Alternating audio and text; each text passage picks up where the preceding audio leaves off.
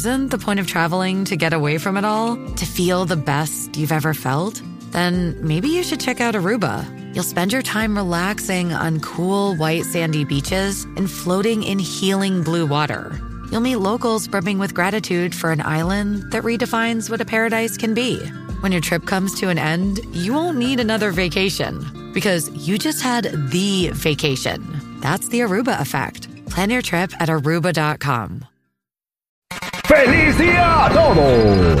Menos a los que ya están escuchando al aire con el terrible.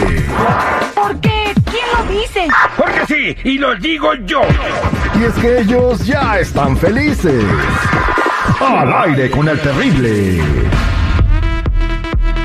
Estamos de regreso al aire con el terrible al millón y pasadito. Estamos con nuestra abogada de migración eh, de la Liga Defensora, Janet Cardiel, eh, de Ciudad de México para todo el mundo. El día de hoy tenemos un, ah, un tema muy interesante que se llama ciudadanía y vamos a hablar por qué es importante que te hagas ciudadano. Bienvenida al programa, Janet. ¿Cómo estás? Muy bien, muy bien, muchísimas gracias. Gracias a ti por estar aquí con nosotros. Eh, nos vas a hablar de los beneficios que tienen los ciudadanos que, que no existen para los residentes permanentes.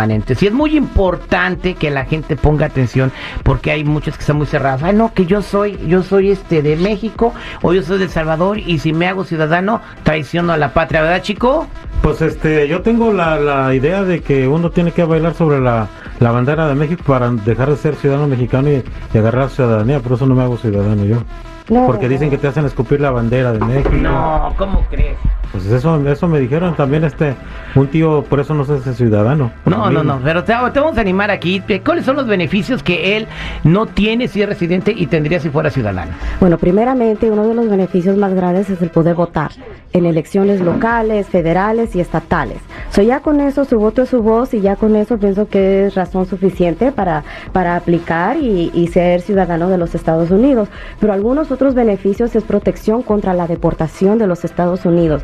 Es mucho más difícil eh, que deportar a un ciudadano de los Estados Unidos que vamos a decir un residente o una persona que no tiene estatus dentro de los Estados Unidos. Igual hay ciertos trabajos en los Estados Unidos limitados para la ciudadanía, así que esto ayuda el- el dinero que se hace, el, el dinero que uno aporta a la casa. Y una de las razones iguales que, que son mis favoritas es la reunificación de la familia. Los ciudadanos pueden aplicar para ciertos familiares que los residentes no. Por ejemplo, hermanos.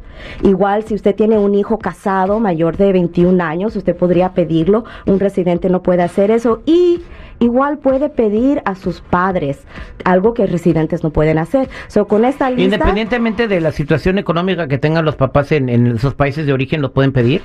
Bueno, sí, porque eh, generalmente inmigración checa la situación económica del peticionario, no de la persona que va a Ah, ingresar. Correcto, correcto. Entonces, ¿se convenció de que quiere ser ciudadano? Sí, sí, ya con eso pues ya segurito voy directo a la ciudadanía. Ah, bueno, pues entonces te va a hacer el examen a ver si lo pasarías. Ver. ¿Listo? Listo. Ah, bueno, antes de llegar al examen vamos a, a ver si, si califica para la ciudadanía, ¿no? Si, si él puede llegar a los requisitos, porque es una cosa ah, llenar los requisitos de la ciudadanía y otra cosa que la aprueben la aplicación de naturalización. Así que primeramente, ¿tiene más de 18 años? Sí, ya. ¿Seguro?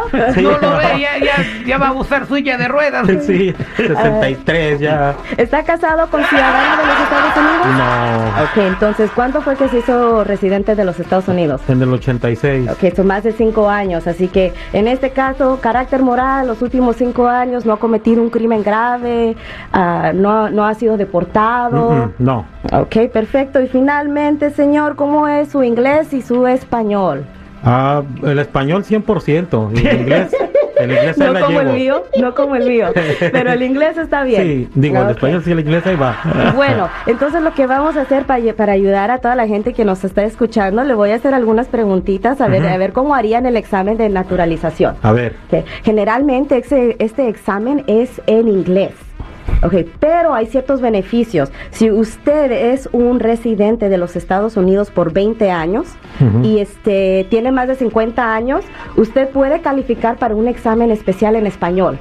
Igual si usted tiene la edad de 55 años y ha sido residente por 15 años, califica para el examen en español. Así que pienso que eh, ya estamos ahí. sí. Órale. Entonces vamos a comenzar.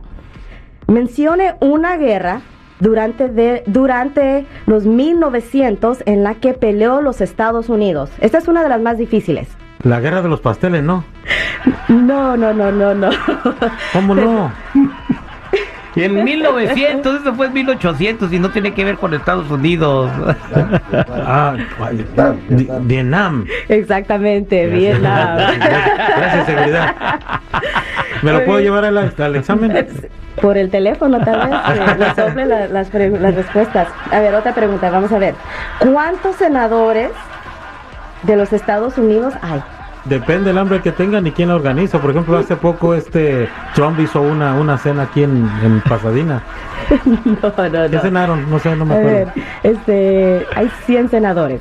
¿Cien cena- Uh, no, no ajustaría el buffet, ¿verdad? No, Senadores no, no, son representantes de cada estado, Chico Morales. Ok, ahí Oh. vamos. Dos, Órale, dos órale, órale. Ahora vamos con la final, la final. ¿Cuántas enmiendas tiene la Constitución de los Estados Unidos? disculpe, ¿qué es enmienda? ¿Cuántas? ah, ¿Cuántos reglamentos? ¿A cuánto reglamento? No, pues es un libro bien grueso, oiga. bueno, exactamente son 27. ¿27? 27. Desde que se, se inauguró la, la Constitución ha habido 27 cambios. Gracias por participar. Sí, sí me lo dan, ¿verdad? La ciudadanía. Bueno, si estudia un poquito más, tal vez, tal vez sí, este, pero mire, de las 100 preguntas que va a estudiar, ¿100? 100 preguntas que va a No. estudiar, solo requiere contestar 6 correctas de 10 que le van a hacer. Ah, qué No, bárbaro. pues ya, mejor me quedo así. Tu inglés, este, ¿cómo está tu nivel de inglés? Ah, más o menos. Ah, ¿Cómo se dice amarillo? Pues hielo. A ver, úsalo en una frase. Ayer le llevé una copa a mi tío con hielo. Eh, ¿No? Ah, bueno, ahí están los requisitos para que te conviertas en ciudadano de los Estados Unidos. Y muchas gracias por, compartirlo con toda la gente. Es muy fácil, las preguntas escucharon eh, que están muy fáciles, los reglamentos y los requisitos muy fáciles.